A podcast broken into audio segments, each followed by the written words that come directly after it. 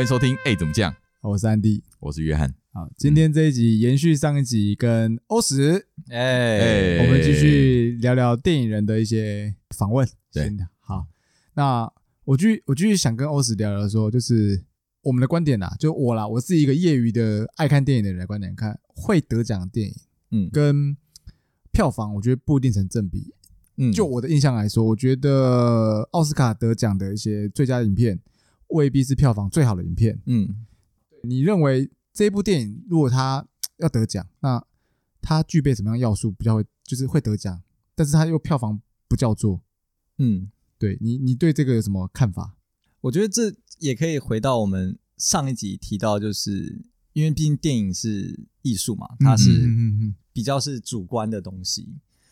或是讲说卖座的电影，嗯，就是那些商业片，哦、基本上他们就是对了大多数人的口味，对，哦、甚至是台湾人现在很喜欢说的，呃，我都买票进电影院了，我当然要去享受它的声光效果，对，声光效果，各种享受，对，那当然，所以可能有些声光效果的片就会比较买座，因为大家会觉得我花这个钱才值得，嗯，对，我觉得就是电影所谓的商业片就是具备这样的要素，啊、对对，对大多数人的口味，嗯。嗯嗯。嗯。那一些所谓的得奖片，我觉得像是奥斯卡最佳影片啊，嗯，我觉得很明白的，可以很直接的可以说就是政治正确。他们很多，我觉得很对呃评委的评委的胃口，对，很对评委的胃口，以及像是你其实其实回去看一些奥斯卡最佳影片，嗯，里面很多都跟种族有关啊，对对对对对，讲最。知名的好了，就是《冲击效应》。《冲击效应》这部片我忘了是哪一年的奥斯卡最佳影片，感觉蛮久的。对，但《冲击效应》就是在讲美国这个大熔炉，嗯嗯嗯，不同的种族住进来发生的一连串的彼此。彼此间彼此间影响的，有点类似蝴蝶效应这样子。啊、然后这支片那时候会得最佳影片，其实就被大家说哇，就是政治正确啊。因为讲到种族，就是对，对种族额外加分效果，额外加分。啊、对，okay, okay 甚至我觉得去年，哎，去年对，哦不，今年今年的奥斯卡，嗯，最佳影片颁给了南韩片《寄生上流》啊，对。我觉得某部分我自己心中的，它不是最佳外语片吗？不是，它不是最佳外语片哦，它是最佳影片。Oh my god！对，它就是是最佳影片才那么让大家惊讶。嗯，对我来说，我心中的阴谋论都会觉得，哦，你们这次有点是做给全世界人说看，我们很。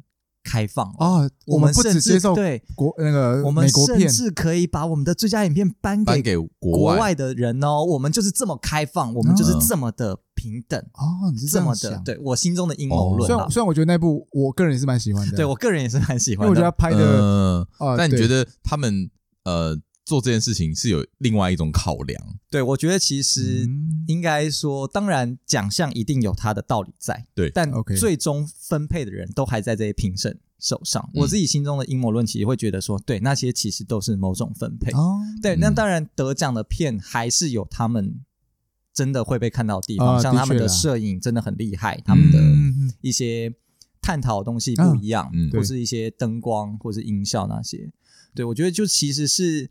我们现在常常在拍片的时候，我们也会说，哦，我们可能拍的这部，我们会也会稍微做分类，这可能是商业片，商业考量，对，然后或是这部片其实就是导演想要做来去参加得奖的参展的，对，参展的去参加颁奖的，去希望可以得到一个奖项的片。那题外话，你个人喜欢参与商业片还是呃啊得奖片？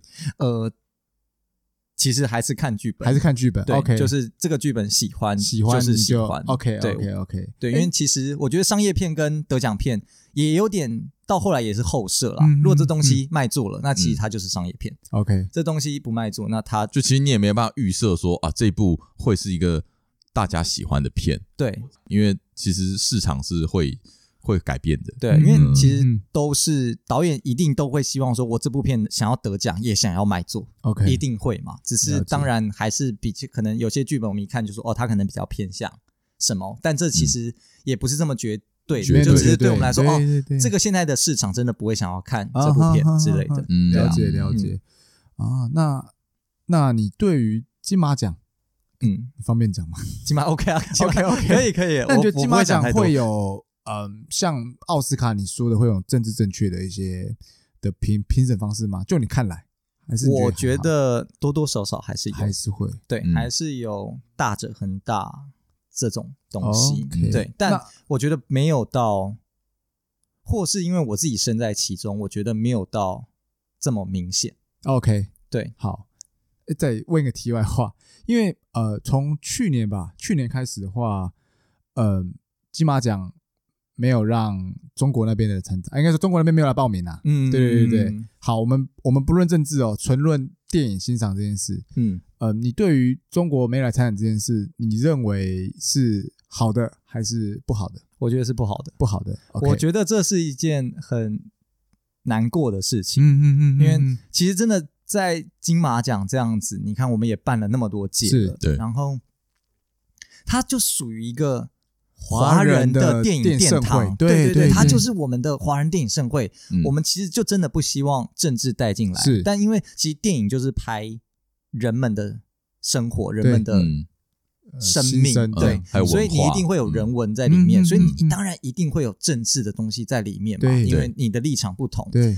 但我觉得这东西在这就是等于可能说在这几年被渲染，变成不知道为什么大家突然变那么敏感，啊，结果导致反正中国方就禁止他们的片再来对对对金马，甚至把他们的金鸡奖奖办在办在金马奖金马奖的同一天对对对，我觉得这很很难过啦，因为对我来说，就是如果大家因为语言相同，所以其实是可以一起的。对但因为现在变成就是分了，OK 对啊，但我觉得金马奖就还是有它的，的参考价值在对，还是有它的质量在的。那我我再问一下，就是我好奇，就是说，嗯，虽然中国展呃中国的片没有参展，那可是反而台湾的一些片反而更出头，更容易被看到。因为其实在中国有参参展片的这几年来说，大部分得奖的片都是中国片居多。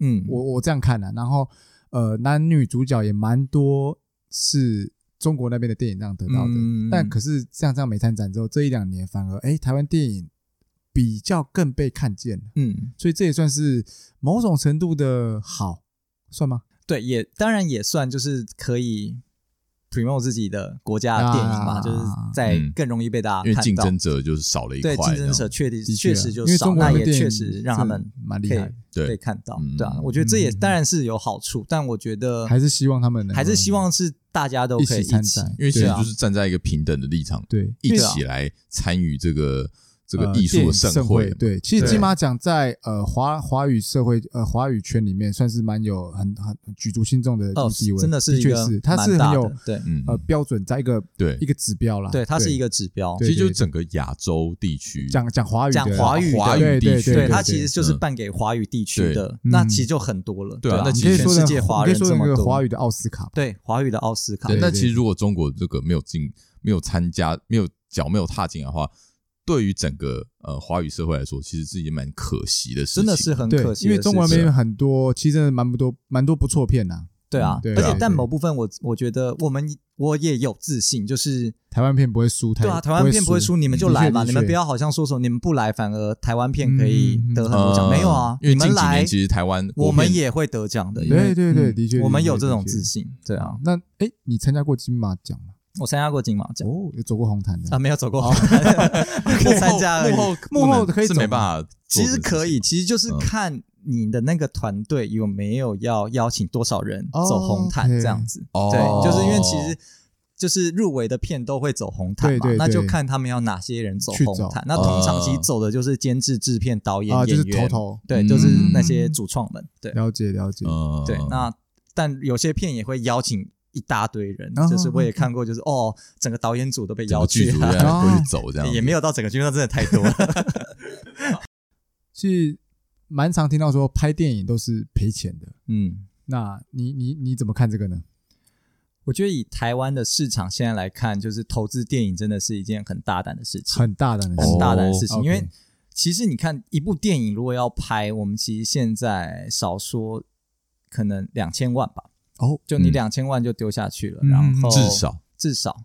那当然有拍过更穷的片 哦，那真的是很穷。嗯那当然也有更多的，就是不断的往上嘛。嗯但至少要两千万。嗯但你其实看很多国片的票房，嗯就是到底能不能冲？就为什么我们现在拍国片常常预算是两千万。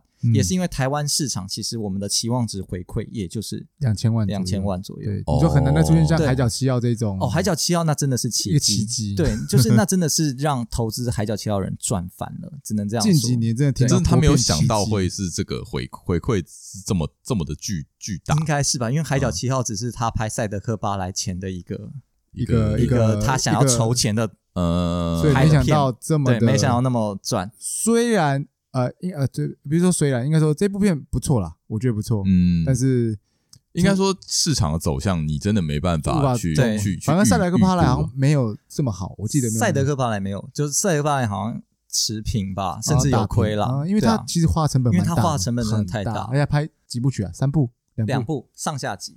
哦，OK，OK，OK。那除了观众买票占，观众买票占收入的多吗？其实基本上就是指标啦，就是票房，就是票房，就是几乎就是收入的来源，是吗？对，可以这样说，因为主要收入来源，不然其他就是卖版权。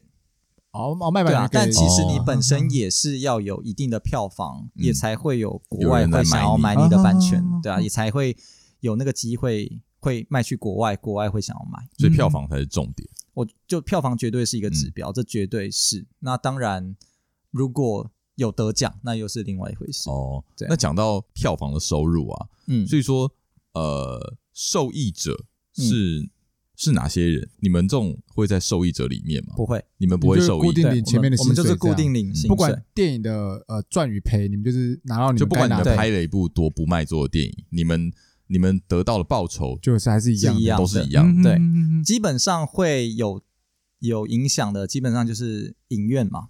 哦，影院。对，影院跟哦，因为影院抽成，电影公司，嗯，因为这就是电影公司的产品。啊，对。然后通常电影公司也会分导演这样子。哦，所以导演也会是受益者，理论上会，理论上，我以为导演一定会有，因为导演基本上电影公司在拍这部片就一定会给导演钱，嗯。嗯，而我现在据我所知，就是只要这个电影卖座，一定会分导演，嗯，因为对啊，没有一个公司会做。我真有听说过一件事，那个。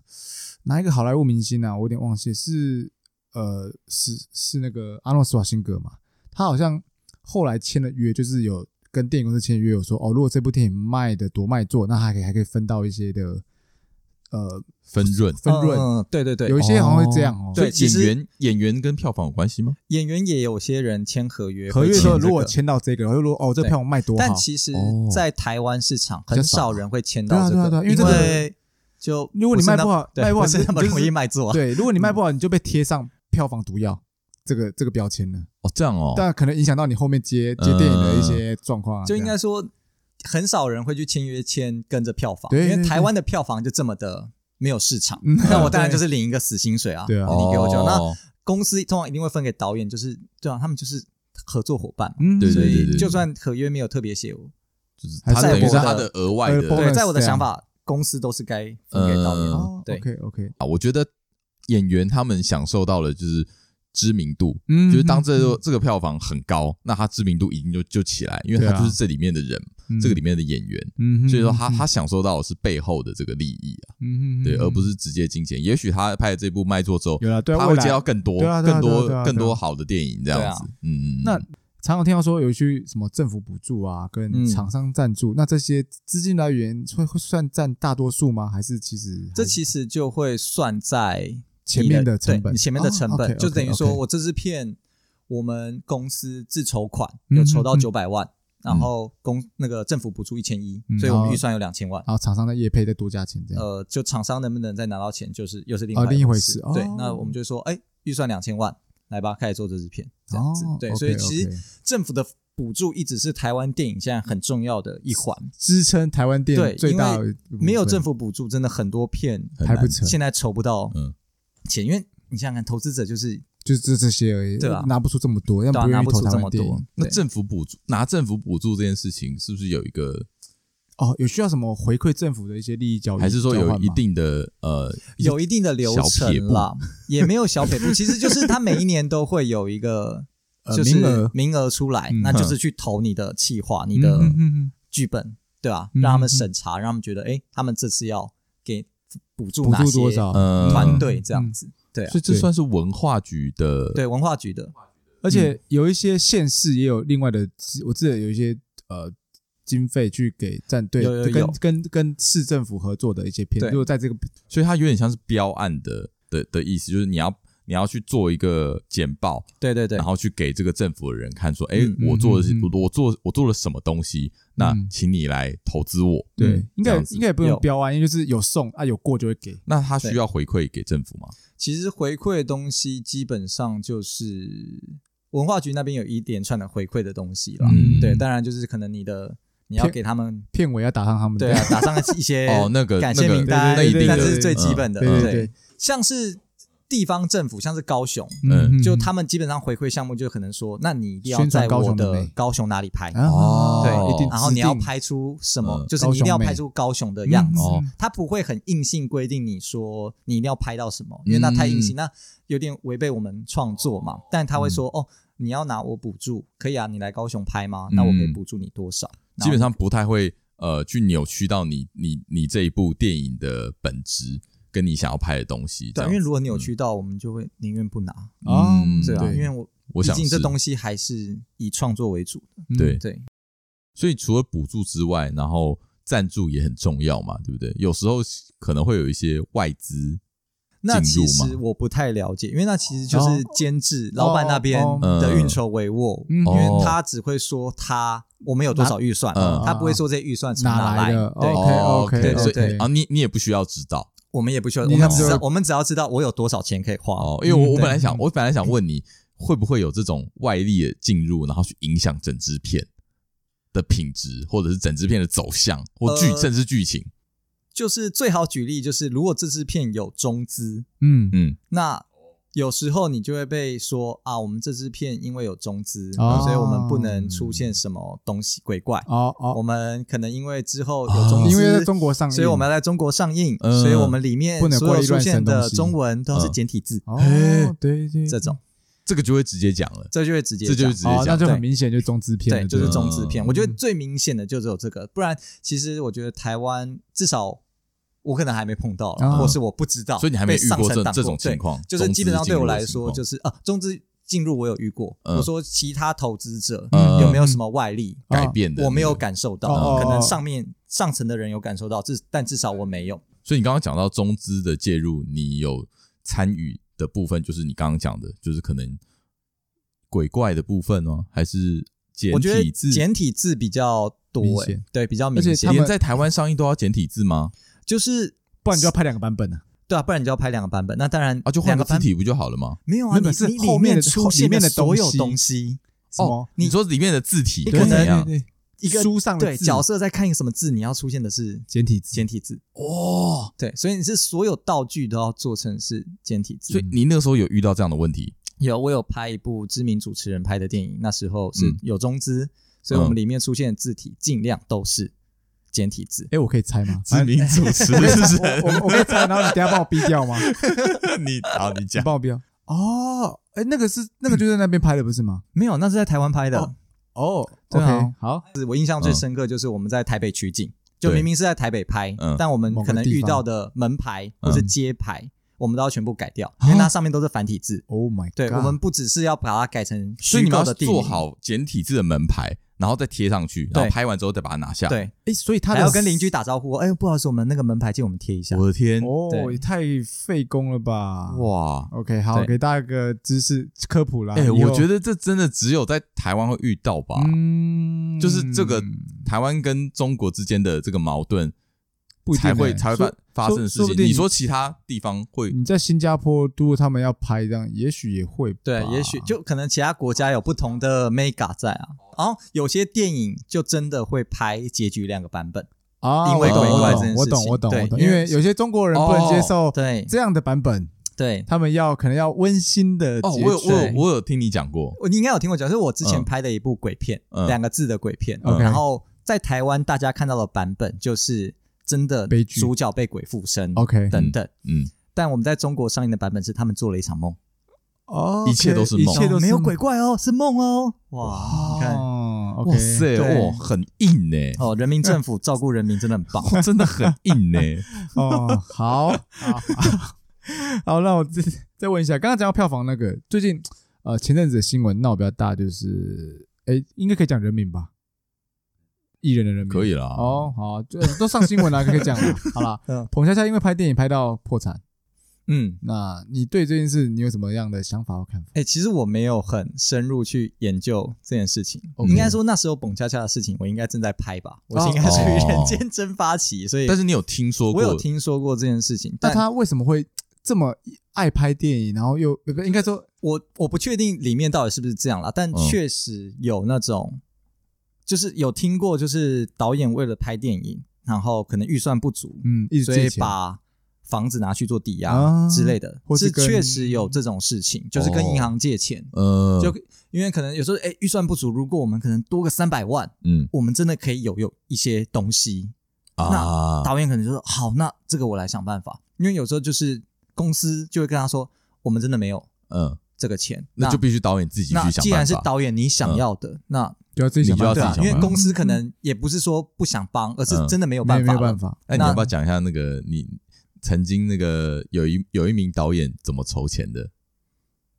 他把自己爸妈的房子拿去抵押了。没有讲，没有跟爸妈讲吗？哦哦，爸，这个要 mute 掉，这是另外一件事。我我不知道问你这个、欸，哎，我知道，我知道，我我突然我突然知道你知道 Q 什么了。我讲出了另外一个更可怕的事情。我的天，这个不能讲啊！好，这我们把刚刚重重重来，重来，重来，重来问。按按，你要不要讲一下？就是有你，你曾经有服务过一位导演，他怎么去筹钱的？哦，就。就是，其实就是刚刚讲到的知名主持人做的电影，对。然后他那时候就我忘了是怎么样，反正那时候好像说他那个时候是导演，对他做导演。然后我印象是我们那时候好像有个资金缺口，或是有缺一点点钱。嗯哼。然后他就说啊，不然你放我一个周末的假，我去谁谁放谁？就是他跟那个导演这样讲，他跟公司这样，你们放我一个周末的假，嗯，对你让我去对面主持一下。然后他就飞去了对面主持，就带了五百万回来了。五人民币还是台币？哎，台币。哦，他主持一集，就一个周末，可能录了很多集这样子。对，至少但我们那时候就是放了他三天假，就是三天找不到导演。嗯，哇哦！但回来的时候就听说，哦，多了五百万，哎，厉害，厉害，这个。不得了哦，所以所以说这只有那个导演做到，只有那个导演。可是代表说这个东西是他要做的，他就可他就必须要自己去想办法。对啊，因为某部分就是说公司今天帮你筹钱嘛，我们要拍这部电影，你来做导演。那你如果想要拍到更多东西，那当然要花更多钱。你愿意投，你愿意投自己的钱进来，何乐不为？嗯，对啊，就是这种感觉。那到时候票房收益他也是可以分。所以基本上，通常导演都会参与到啊票房收益这一块。对，就是因为以现在台湾的的生态，基本上导演通常都会投钱。哦，对，导演都会自己投资自己。原来如此，这个是只有台湾会有吗？还是诶，国外我可能国外也有，但以以奥斯卡电影工业这么的发达，基本上他们应该是很少会有这样的状况。哦，因为他们电影公司超有钱的。对啊，他们电影公司超有钱，对啊。而且导演就是做好他的职，对，你就是做好你的导演就好了。那导演，那像那种奥斯卡导演，他们会分到这种票房的，他们如果合约有写就会分。OK，拜托，还有一些片是。拍到一半换导演的奥斯卡啦，奥斯卡，呃，应该美国那边，美国好莱坞有耳闻，对啊，对啊，对啊，那个某个英雄片好像是这样，不是吗？对对对对，我们好像都想要同一部，新闻新闻很大，新闻很大。OK，所以那你的看法就是说，的确有些导演就是为了艺术而而会去做这些牺牲，可能搞到破产这样之类的。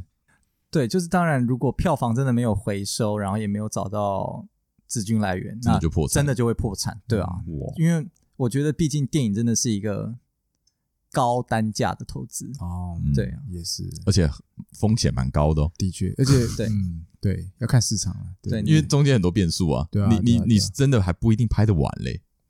对，你还不一定拍得完，你还要去祈祷你这一切的拍摄都是顺利，不要钥匙断掉，对吧？啊，你哎，啊，你拍出来之后还要观众喜欢啊？对，哦，哎，所以好，题外话问一下，所以呃，刚刚去。对面筹钱的那位那一部戏那部剧，嗯，呃，后来有赚吗？还是平赔平吧？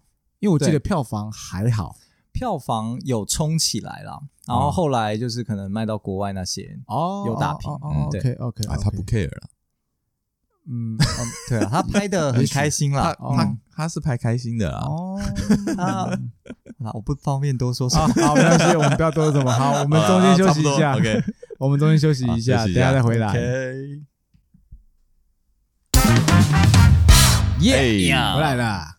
好，那接下来呢，我们来聊点聊点轻松的，好了。我们来谈一下，就是你在这个电影，你你哎你哎你做多久？我从二零一四年开始拍，拍到现在，这么久了，这么久了哦。所以你这六年当中，你应该也是发生了很多各种鸟事，或者是让让你让你印象深刻的事情。嗯，你要分享一下，就是因为我觉得，因为我觉得你这个行业有趣的是。你在拍，因为你拍片的每个类型都不一样嘛，所以你去的地方也都不一样、嗯、啊。遇到人，就是像你工作的话，你可能遇到人都是一样的，你同事就那几个，嗯。但是拍片，我觉得有趣的地方就是说，你可能接触的演员不一样啊。你你每一次的合作伙伴可能也都会不一样，对不对？对，我觉得这也是拍电影很好玩的一件事情，就是你每次都是新的，因为你不会有一支片长一模一样，所以其实你每一次。这支片要开始动起来，嗯，都是全新的体验，都是全新的体验。对，然后你合作的人也都不一样，嗯，对，所以擦出不同的火花，这样子。我觉得拍电影好玩的地方就是，哎，你也你每次都会期待下一支片会遇到什么样的人，你下一支片会拍什么样的本，嗯，然后会发生哪些事情。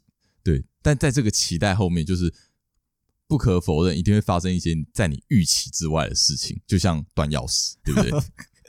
对。那这除除此之外啊，除了断钥匙之外，你有没有什么让你真的印象很深刻的事情？有趣的，或者是让你觉得很可怕的、毛骨悚然的、毛骨悚然之类的印象深刻？其实我有一个印象蛮深刻的，嗯、但算是我自己工作上的成就感吧。哦，对，那时候是拍《百日告别》。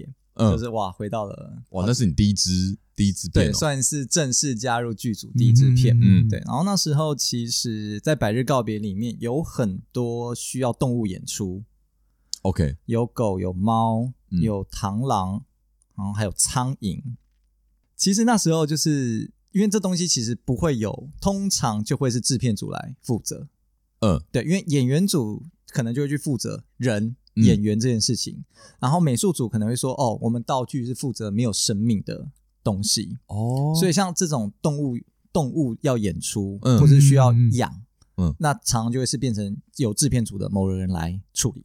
哦，所以你们要负责这种素材，有生命的素材。”对，有生命的，我一定会找个专业的来驯服。哦，如果说有很大的危险性的之类的，危险性或是戏剧量，那我就会找专业的人来。鳄鱼之类的，哦，那个那个有点危险，那个一定要专业的。去哪找？请问？但是像是一般那时候这种普通的猫狗，对，但还是需要有人去负责去找，更是去训练的话，就会有制片组。然后那时候就是做这样的事情。嗯，对，然后。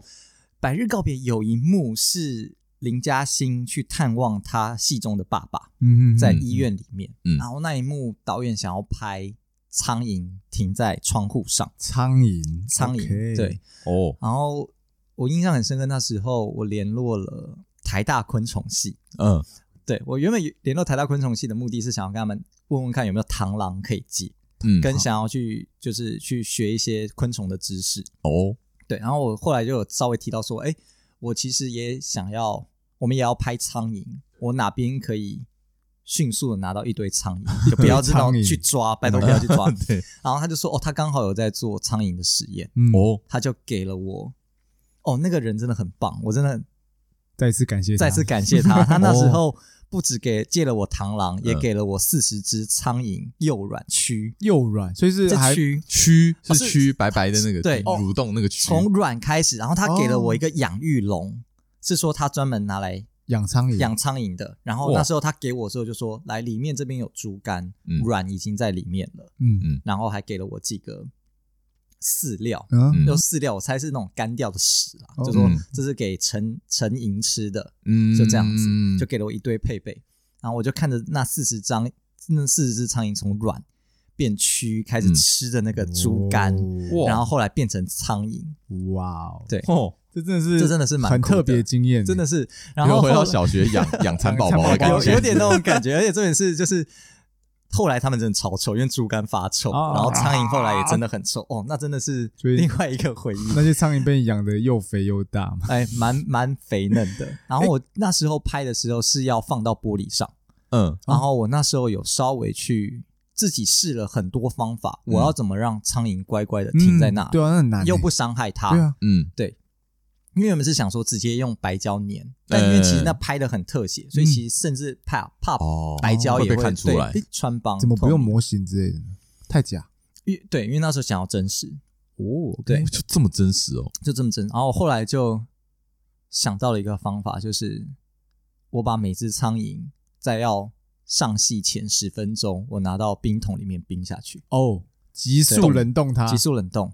然后要拍的时候，我会把它们拿起来，然后在我的手心温暖它，然后它们就会活过来。然后他们那时候可能是刚活过来，他们完全不会飞，然后我就把它夹起来，嗯然后放到窗户上，然后有些就会粘在窗户上，然后他们就停在那里了。然后接下来就拍摄这样子。你很聪明，哎，这招你可以教给你的后人哎，哎，这真的是我很得意的，这是你，这这是这么厉害，这是你独门绝技耶。我觉得。那个那件事情也是我会被这个制片看上的一个原因。哇，对，因为他曾经哦，返校影集我们曾经也有想要拍苍蝇，嗯，然后那个苍蝇是要从公车前面一路飞到后面，哦，这难度更难。然后他就说，呃，我们有。欧时在啊，有什么关系？我说哇，这不一样哦，不要闹了，干脆干脆这这个这个要下指令的，对啊，要控制的，不如买一个遥控苍蝇算了。可那时候苍蝇就是很成功，成功到我觉得所有看过《百日告别》人看到那一颗镜头都会觉得是 CG。哦，对对对，我我我就想问说，哎，这种东西我如果是我看，我就觉得说，哦，应该是 CG 吧？对，不会想到是真实，因为那个苍蝇还在镜头前那边磨脚。这可以说嘴，哎，这真的可以跟别人讲说，这真的是我蛮这怎么想到的？这以后你要投履历就。我那时候真的只是想说，我要怎么让他们乖乖听话，不会动。就想要冷冻这一招。如果冰他们，嗯，他们应该会进入假死状态吧？天哪！然后就冰下去。根本你根本科学家。对，然后四十只苍蝇，后来拍到好像第五只、第六只就成功了，就蛮开心的。对，而且那时候拍的现场蛮好玩的，就是我还帮每只苍蝇取名字，然后就什么哎，那个哎，我们第一个上场的苍蝇是基努里维哦，基努里维上吧，我就飞走，哇，飞走就飞走哦，所以所以他会直接飞走，对，还是有一些四十次没有，对我只有四十次的机会，他是他不会回来那一种，就是镜头 one take 吗？就是一次到位还是一次到位？哦，就那一只 OK，就直接 OK 了。那这样四只就可以放飞了。哦，我后来就放飞了。OK，回归大回归大自然，回归大自然，这很动脑力，真的是蛮开心的一个经验。这只好厉害哦！哎，那我想我再问一下，因为其实我我知道欧史大概拍过哪些哪些戏啊？那我知道你你中间有参与过几部蛮有名的鬼片。哎，对，你你你觉得？先说一下好了，你你喜欢拍鬼片吗？我不喜欢，你不喜欢拍鬼片，对，因为会不舒服吗？拍鬼片很直接的是，你很多场地借不到。哦，因为比较敏感。对，我觉得台湾人其实很迷信，他得知你是拍鬼片，就算你跟他说没有啦，这个场景不会闹鬼，你这边也没有真的闹鬼啊，我们都是演的，他就会说，但还是不会，对他就是不会借，他就说我这边又没闹鬼，我干嘛借？也是啦，去你家要去 Andy 就去去你家说，哎，我这个要拍鬼片。嗯，你觉得你会答应吗？我老婆说不行，你老婆一定不会答应，对不对？的确是，的确是算比较拍鬼片最大的困难。你你觉得是整个过程会让你比较多的困难在在里面？执行上其实有困难，嗯，所以加上往往都要自己搭景嘛。呃，因为其实也不是那么多预算可以去搭景，所以一定还是要去借。那你只能不断的吃闭门羹，然后去看看有没有找到还是合适的地方。对，然后因为鬼片场很多是在晚上拍，对，所以你会很多熬夜。那当然就是你不会喜欢那样的生活作息，对啊，一方面也比较累，对，一方面也比较累，真的，好像白天的场景真的相对相对有，但相对应该会比较少，对，因为你可能很多都是要发生在晚上，因为白天就走剧情呢，就是走那个剧本路线，对，在拍鬼片的过程中会很可怕吗？其实气氛，气氛，气氛，其实完全不会啊，完全不会，就附近都还是工作人员，正常生活，对，所以你就是在拍片，你其实真的不会去想这么多，所以真的可怕是你看到成片的时候就他在扮鬼的时候，你在旁边看的时候，你不会有那种就是哎呦。哦，真的不会。我在拍的时候，我跟你讲，你心中只有什么时候拍完，好结束，对，想回家了，快点收工。因为你看，你拍的时候根本不会有那个 BGM 不会出来，那个鬼片我就最可怕。你就是完全站在一个上帝视角在看看这这这一切闹剧的感觉，赶快拍完。对，而且你也看到这个鬼就在刚来现场的时候是一个人模人样，对对对。然后你在看他的时候，你的后面全部是工作人员，你不其实真的不会有那种感觉。那拍完之后，你看的时候，你会不会就是比较觉得哦，反正就。就你你比较不会怕，就会觉得哎，就是就是这样。对，其实会，就是我看自己拍的鬼片，嗯，就是完全不怕哦，因为你都知道背后是什么干嘛，就就这一幕要被吓了，这一幕我觉得这是那个，就是你参与创作你的牺牲了啊。对，我觉得可能不只是鬼片，对，会不会片都是，嗯，已经没有办法是用一般的观众视角去享受这个艺术，这样。就是我现在在看国片，等于破梗啊。对，然后就是我都知道会发生什么。他这边要表达的东西是什么？对对对对。然后我看到了后，我的心中的感触是：哦，那天好累。嗯啊，的确的确的确，可能看到个很感人场景，但是你就觉得说：哦天哪，那一天你你想到是那个那个当天拍的当天你。你遇到的事情这样子，你知道吗？返校那时候公车出来的时候，我心中只有哇，那天的我。哦，这个这个 这个是公车对我的意义之大。看到就是想到这个故事一次。对，那有遇到什么就是比较诡异的故事？灵异事件，通常是那好这样讲好了，拍鬼片会不会遇到一些诡异的事？我觉得不只是拍鬼片啦，哦，但。确实，我有遇过。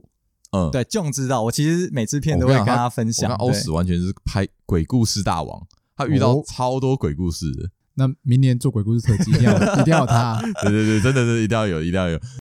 所以说你，你你你说。不只是鬼片，是不是？对，因为我现在想要讲的是我印象最深刻的，嗯嗯，是我拍哦，又是那个知名主持人的那部电影，哦，那一部，那部电影发生很多事情。哎，我想不好意思，我先问一下，拍鬼片一定会拜拜吗？就是会呃，对，祈求一些平安什么？一定会，一定会，基本上在拍鬼的时候都会拜。呃，那在拍不是的话，就可能就不会拜。我们通常就是开镜一定会开进拜嘛，对，开镜拜，然后如果到深山会拜啊，OK，然后深山也会拜，然后或是敏感的地方，敏感地方也会拜，也会拜。那如果不拜会怎样？我觉得那就是一个保保心安，因为有一些剧组可以 air drop，air drop。哦哦，我们会有时候会，有时候或者现场发生说，呃，我有认识线上的法师，要 看一下吗？哎，剧这个剧本不对，走错棚。OK OK，哎，那继续继续，不好意思不好意思。然后那时候就是我们去拍宜兰的一个废弃医院，哦，哪一家？嗯，呃，我可以直接讲吗？呃呃，你想知道是不是？因为我宜兰人，我就完山医院，丸山，嗯，完山。在东山乡那废弃的废弃，你应该不会知道吧？你他好像以前是一个麻风病院吧？我好像知道在哪里。然后他是在一座山头上，那座那座山头除了他之外，还有另外一个废弃的疯人院。嗯嗯嗯嗯，哦，对，我记得好像迁到别的地方去。对，他们好像迁到其他地方去。哦，反正那时候就是因为它是一个废弃医院，嗯，然后它其实白天看的时候很漂亮，哦，就它整个结构其实就很。很多片去那边拍了，所以会有王美这边拍照。呃，应该是不会，因为他被神经病，他被宜兰文化局管制着。对对对对对，OK，因为你说白天很漂亮啊。对，但 白天是真的很漂亮。OK OK，但那边就是基本上有去拍过的人应该都知道，那边是真的很阴，很阴。对，就是我们那时候去拍那支片的时候，我们去看景，大白天，就是那导演的片，就是那个知名主持人那个导演片，我们去看景。然后我们那时候去看景哦，我们那支片不是鬼片，对啊，怎么会去那个地方拍？我就很好奇，因为我们那个剧情里面有一段是要演在医院里面的僵尸的片段，哦，讲这么清楚了，就去了，就想起来，我在哪片段？我在哪片段呢？对，然后我们去看景，然后那时候看完，我们是早上去看，嗯嗯嗯，看完之后，然后我们的美术组，嗯，的一个人下午直接发高烧。发高烧，对，他但那时候完全不讲，反正他就发高烧，然后他下午的行程他就离开了，嗯嗯，对，然后是之后他就跟我们讲说，哎，你们那天去制片组会拜拜吧？嗯，我们说哦，那边一定会拜啊，一定会拜。嗯，他说哦，好，那就好。杀青后我才知道他那天被叫名字，那哦，叫名字，而且我背后有人叫，背后有人叫他名字，而且我们整个剧组那时候我大家去刚去看景，还没有很熟，嗯，我们应该都只称呼他为阿明，嗯，哇，等等，我讲出来了，呃，很多人叫阿明的，啊啊，反正就是我们会就叫他绰号，嗯，对。所以那时候有人叫他全名，他其实有点怪，但他回头了。所以照理说，你们在场没有人知道他的全名，就是我们也不会叫他全名，我们都叫他的绰号。嗯，对。但他就说他很清楚听到有人叫他全名，然后他回头，然后他突然觉得不对劲，因为他后面一个人都没有。嗯对。然后我本身虽然说常常身边发生一些鬼故事，但我还是属于一个铁齿的人，八字比较重。然后我们那时候去拍摄那一天。也是，就是我们制片组一样先到场啊，然后我们先到的时候还是凌晨，OK，全黑的，然后我们就开始塞，然后因为我本身那时候是做外联场景组，嗯，所以我就先带所有制片组去。晃过一次我们的拍摄区域，跟大家讲动，跟大家讲动线这样子。然后其实我们那时候在去的时候，我们在车上还有一点半开玩笑，跟大家说，大家不要讲名字，讲绰号就好，就说这边真的很阴之类的。嗯，然后我们那时候一群人看完拍摄场地，要回到一楼。嗯，然后回到一楼，我们就走那个楼梯，我走最后一个。嗯，我前面走着一个女生。嗯，突然那个女生就回头看我说：“你叫我干嘛？”然后我就说：“我没有叫，我没有叫你。” 然后他就一句话都不讲的往下跑，糟了，嗯，回头了，对，对，然后那时候，然后我就想说，怎么你刚被叫的？我被叫了，Oh my god！对，我们说你赶快拜拜，你赶快拜拜，这样对。然后，所以是不是应该先拜拜，再再再去走路线？因为我们那时候其实拜拜是要给工作人员拜，对啊，对啊，对啊，对啊，也制片组也不会，就可能是跟大家一起拜。但我们那时候说，来，大家赶快先拜吧，等下大队就要来了。嗯，对。然后印象非常深刻是。那个地方还是是文化局管制的，所以它其实还是有保全系统。哦，OK。然后我们那时候那个栋建筑物是三楼是我们拍，嗯，二楼是红衣小女孩二，我们刚好 借在同一个地方，哎，正同时在拍。呃，就是同时是拍摄期，但我们拍摄当天他们不在。哦，OK，OK。但就是二楼是他们的场景，他们的场景，三楼是我们，他们都塞好了，都塞好。对，因为我们两个剧组很友好，所以我们 有共用场地。OK，OK。哇，这这个不能让文化局知道。哦，不能让文化局知道。那那时候只有一个剧组申请。哎，哦，哎，可是照理说是不能申请在同一个场地。对对对对对，就是那那要逼掉。那个应该还好吧？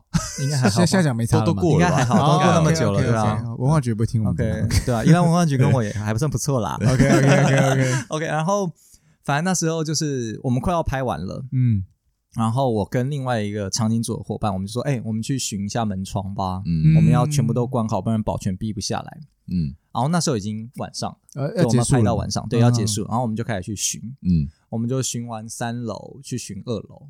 嗯，走哦，我那时候觉得有点害怕，哦，因为是他们的景吗？哦，因为已经是红衣小女孩的样子了，就是就是那个景哦，已经搭好了，对，是地上都是树根符咒，全部贴满，整个二楼是一个就真的是鬼故事的地方，对，然后我们就在那边就说。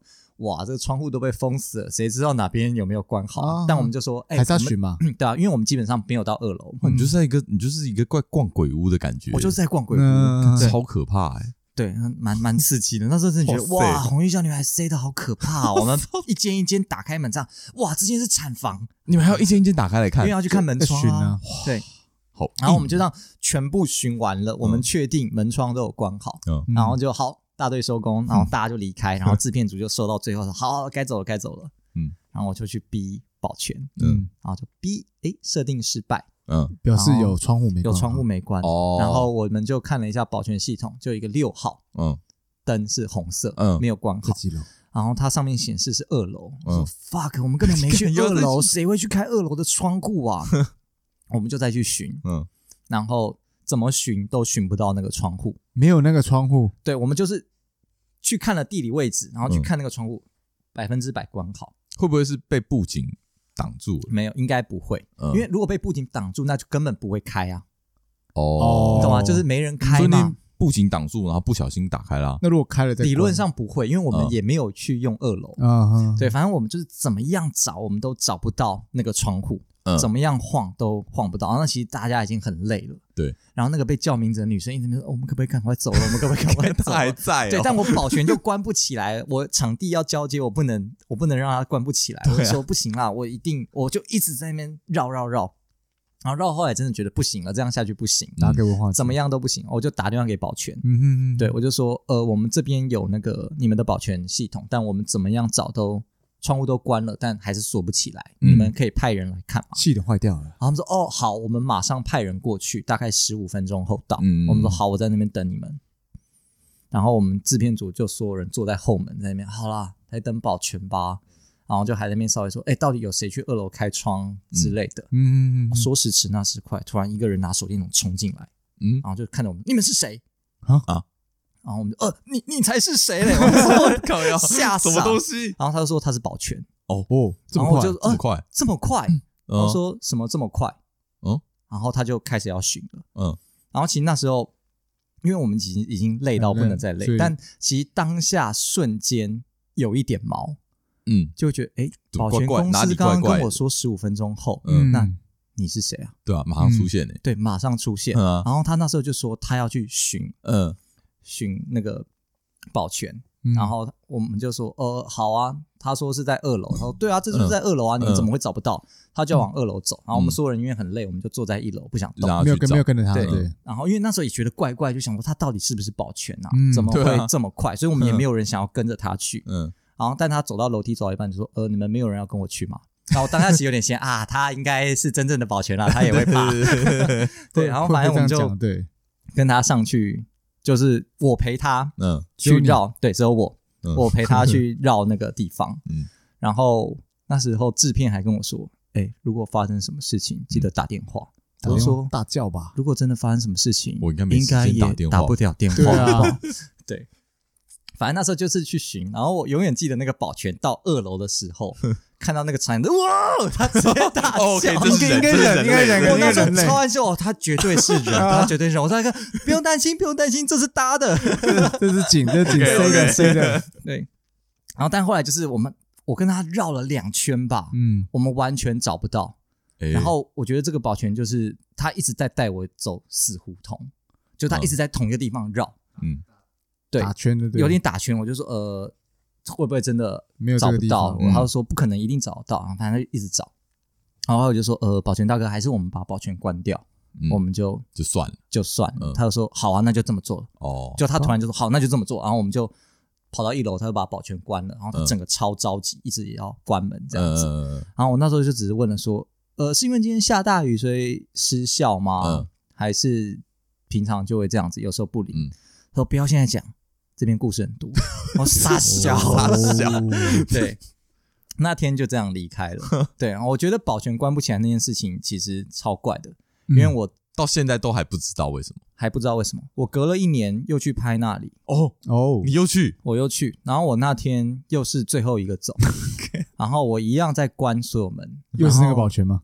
没有，那时候保全没有来，然后我那时候只心想，哇，上次是六号，嗯，我这次确定我二楼所有窗户都没有碰过，OK，对，绝对关得起来，嗯，一逼六号灯又是红的，我二二楼六号灯，二楼六号灯，然后我那时候逼完我就说，哇塞，又是这个地方，会不会就是这个系统那一个那一楼层那一个房间就是有问题？我第二次去拍的时候，我有先测试。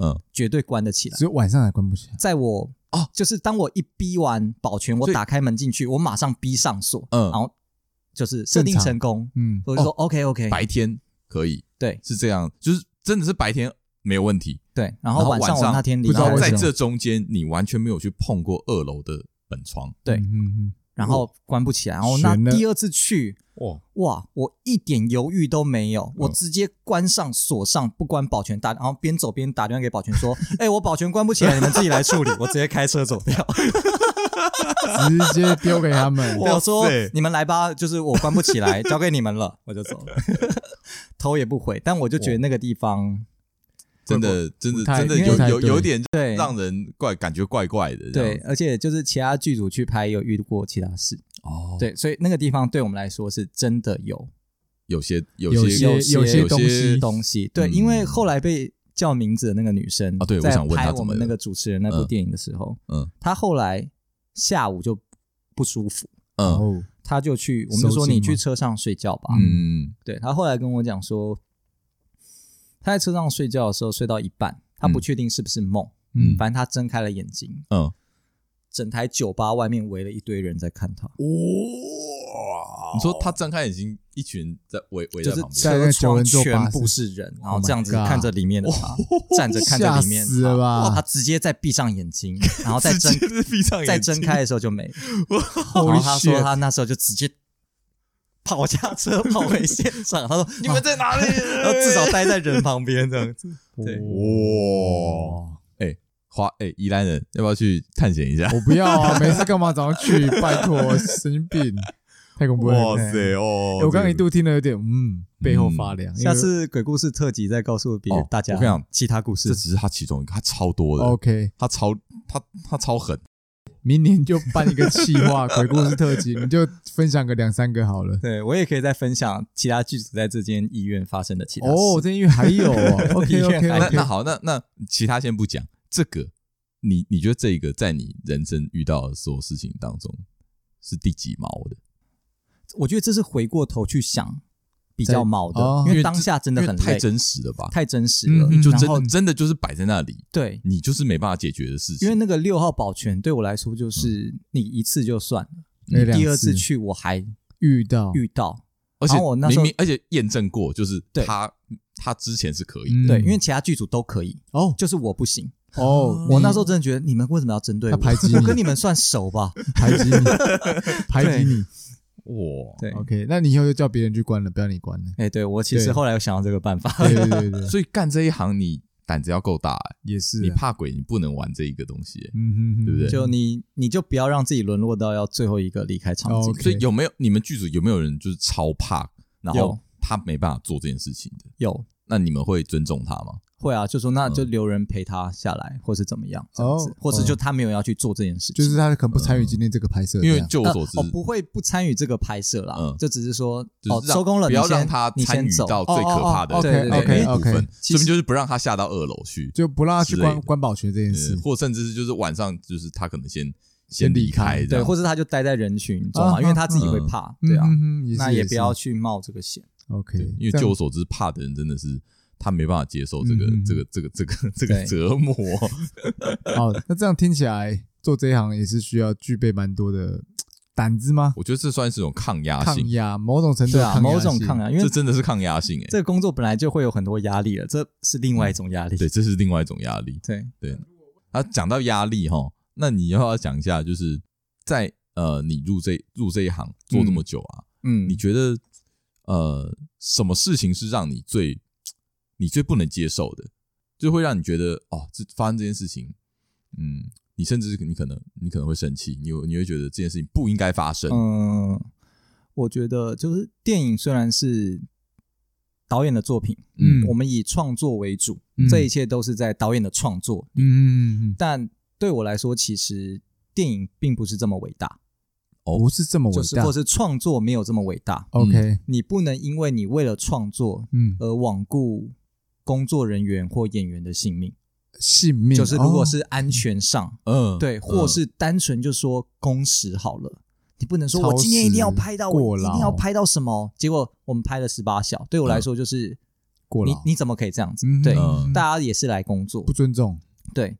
就是创作没有那么伟大，伟大到大家要为你牺牲嗯睡眠，大家等下还要开车回去，嗯对，大家不是说危险回去没事做，艺术的牺牲，对危险 bullshit，对，就是没有，真的没有这么伟大，要牺牲他牺牲就好了，而不是大家陪着你牺牲。对啊，你牺牲的是大家陪你牺牲，对啊，这的确是，就对我来说这很不 OK 啦。然后以及那种。比较自视甚高的工作人员吧，我觉得，但我觉得这工作就摆架摆架子，摆架子，因为有时候这是发生在制片组身上，因为其实制片组某部分就是比较没有所谓的专业，嗯，因为我们在处理也是比较琐碎的事情，是。对，所以其实常常现在应该比较少了，但以前确实是制片组算是被最被瞧不起的一组，但其实制片组真的是很重要，你没有制片组，你真的什么东西都拍不了，真的没办法做事情啊，对，然后就是很讨厌那种。大牌工作人员，就同样是工作人员，然后你还不尊重制片组，你甚至有点说你制片组到底在干嘛？就是没有你们也 OK。近期已经很少了，但就曾经听过发生过这样子。对，如果那你这边那种前辈或是老老鸟这种这种文化会会很重吗？嗯，我觉得越来越还好了，越来越还好。但我觉得这在器材公司比较明显了。就是像摄影组、灯光组，哦、他们、哦、的确有听说，有听说。对他们的这种东西比较，因为他们本来就是一个学徒的概念，对他们本来就是学徒概念，嗯、学就是那种学长学弟概念，对对对？对。然后也因为他们其实要操作的东西，灯彩啊、摄影机都是高单价的，嗯、所以他们确实需要这种。某种制度去说，你就是要按照什么 SOP，嗯、你多做什么就是你干嘛这样做？的确，你刚刚在干嘛？你怎么拿镜头的？哦，之类的，因为必须要这样去去现去去去教你啊。其实这真的是教导你要怎么样去正确，怎么样才是正确这个器材啊？免得如果你今天真的拿失手，一个镜头掉到地上，对啊，赔也是你自己赔，你怎么赔得起？对啊，可能一个镜头好几百万这样，对啊，很贵这样。那你觉得啊，在你们这个剧组里面，就是你的这个呃，你说你是制片组嘛？嗯，你觉得进入制片组需要有什么有什么特质吗？就是怎么样的人进入进入可以比较比较适合进入具备这样的条件，适合当？因为听起来听起来你说其实不太需要太多的专业嘛。那也许有很多想要进入电影圈的的人，他可能会想考虑。进呃，去制片组，那你觉得制片组需要一些什么样的特质？除了那种热忱的心，嗯、这种官腔化 之外，对对。对，我觉得需要灵活，灵活，对，灵活跟抗压性，因为制片组你会遇到最多事情，嗯，你是最杂而不专的，所以一群人，所以脑筋要动得快吧？要动得快，你要很会随机应变，对对对，弹性，弹性，然后你要能知道你要如何去打碎所有事情，然后再重新。告诉自己说，我什么东西要先做，什么东西要先做，因为对我们来说，很多事情是一一趴而来。如果你突然就乱了阵脚，那你就真的会乱了节奏。但你不行，你得很快的去说，好，那我接下来要做什么？我得很灵活的去安排一些事情。然后我觉得制片组的抗压性也要很够，嗯，因为你遇到的是通常现场会发生的事情。各组都会自己解决，嗯、那会沦落到你身上，就是其他组解决不了。哦，那应该就不好解决。一定要那想尽办法，你就是最后关卡，你就是一定要解决。嗯、你不解决，那片子就拍不了，那怎么办？所以你一定要解决。所以你你面临的问题都是已经大问题，已经已经关系到整部片的存亡。对，所以这时候制片组的创意就来了，我要怎么度过这个难关？像苍蝇这个难关，所以我觉得就是很多很对，确实很多人。进这个业界可能会是以制片组或是美术组进来，嗯、因为确实它的入门门槛最低。嗯，但我觉得也有很多人就是感受到了制片组跟美术组这两组的累，哦，他们就离开这一行了。哦，对他们就哇，这真的太累了，嗯、哦，因为真的是他累，超累，会燃烧掉你的热情。会，对，如果你没有，你没有，呃，你没有一定的，呃。特，你刚刚所说的特质，或者说你有一定的能力的话，你光你光保持你会你会很痛苦，会很痛苦。因为我觉得这也是这一行流动率这么快的原因。嗯，大家来，然后也很快就知道自己不适合，哦，或者这个环境就确实让人这么不舒服。嗯，所以那你现在剩下的就热情吗？呃，就还是工作嘛。OK，OK，对，我觉得兴趣还是在。我很喜欢大家一起完成一部片，嗯的那个瞬间，那个成就感，那个成就感。对，所以我相信很喜欢每部片拍完的那种就那种杀青的那种感觉。对，我非常喜欢大家一起为一件事情努力，嗯而而且这个东西的努力不会像是你一般在公司行号那种目标，有时候都太遥远了。这个东西对我们来说就是三个月后就拍完了，所以大家就是这三个月拼起来。对，我觉得我觉得这个跟呃，我们这种上班族啊，我们在工作，在那种大公司行号工作的，嗯、会有一个会有一个不一样的地方，就是我们的东西案子是一个接着一个，你是做不完的。嗯、但对他们来说，也许就像一个就像一个段考一样，你考完这个试，你就会享受到一个你小时候考完段考放假的那种感觉，成就感，就是成就感，对，就是你，我不知道你会不会有，就是每次考完段考的那个半天，嗯，放的那个半天，我都超开心的，嗯哼。是不是会有这种感觉？就是考完，就是做完一个大事件，然后的那种放松的感觉，压力原本绷很紧，然后你就觉得松了。我就是要做一些嗯，我很享受的事情，你完全享受在那个时候的当下，给自己一个对，嗯，OK，快乐的结束，这样对，而且很喜欢那种大家一起度过一个难关，有那种向心力，那种对，一起完成的感觉。哦，的确，这个这个的确很棒。对啊，对。那最后好，最后讲一下。所以说，如果你呃有一些嗯听众啊，他们想要进入这一行，嗯，你觉得应该怎么做？应该怎么做？我觉得先三思而后行啊！到底要不要进入这一行？先不要吗？先不要吗？Okay. 好啦，讲认真的，就是我觉得进这一行最快的方式，当然是进入制作公司。哦，制作公司，对，嗯，那当然很多制作公司是所谓的广告制作公司。那如果你是想要做电影的话，嗯、如果你是想要做技术组，像是摄影那些，那就是直接进器材公司最快。嗯、但如果你是想要做美术啊，或者是制片组这种比较。嗯，就非技术组类的组别的话，嗯、可能真的你要鼓起勇气去去多投一些履历，而这些履历常常是一些骗子，可能在。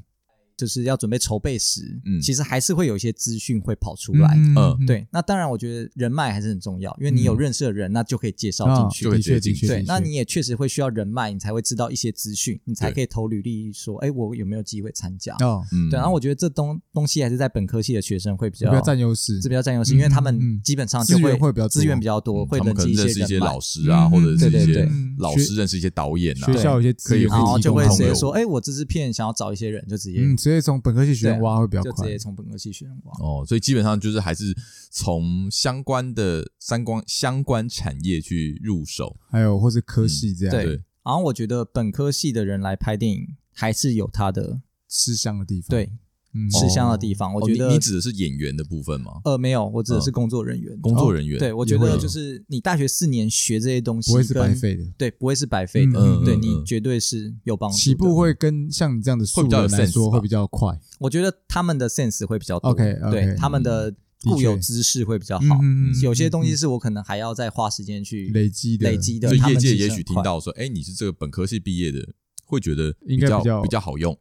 就是会觉得说，哦，你应该懂比较多，理论上对，理论上懂比较多，但到究竟好不好用，我们都是拍制片再说 才知道。OK OK，嗯嗯，好啊，今天今天聊到这边，聊到这边很开心，可以谢谢欧史可以介绍这么多给我们，还有讲了那么多一些内幕，让我们听到。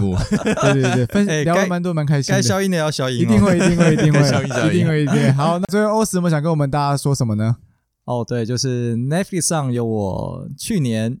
呕心沥血的作品《返校影集版》，返校影集，大家支持一下好不好？有空记得点起来看啊！Netflix 这边就有啦，Netflix 跟公式都有，公式已经播完了吗？公式已经播完了，但公之后可能不知道公式的平台还有没有？对哦，对对对，但是 Netflix 一定有，但基本上 Netflix 就有，好不好？Netflix 就有，多多支持一下欧欧史的呕心沥血作，还有我的整个国片。国片好不好？谢谢国片需要大家，我需要大家支持。国片很棒，国片很棒，不要只看，不要只看国外片了，好不好？快进电影院看《孤味》，亲爱的房客，无声，好，都看起来，都是今年麦纳斯，都是今年非常棒的国片，好不好？好，今天谢谢大家。OK，除了国片需要大家支持之外，嗯，我们的安心食堂的 TT 乌鱼子也需要大家支持啦。好，又再一次抽奖时间。对对对，上一次我们在节目中有提到说如何抽奖，那我们再一次提醒观众如何抽奖。